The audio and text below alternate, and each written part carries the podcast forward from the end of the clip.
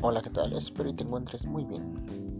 En esta ocasión te vengo a hablar sobre el fomento a la investigación, la importancia que nosotros le podemos dar a la investigación, qué tan relevante es para nosotros la investigación y qué tan detallado lo hacemos.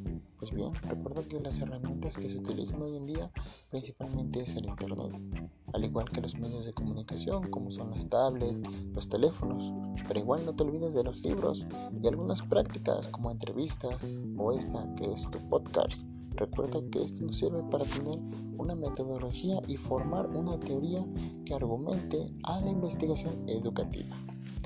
Recuerda que este y otros más consejos te puedo compartir. Yo soy Abraham Hernández y este es tu podcast.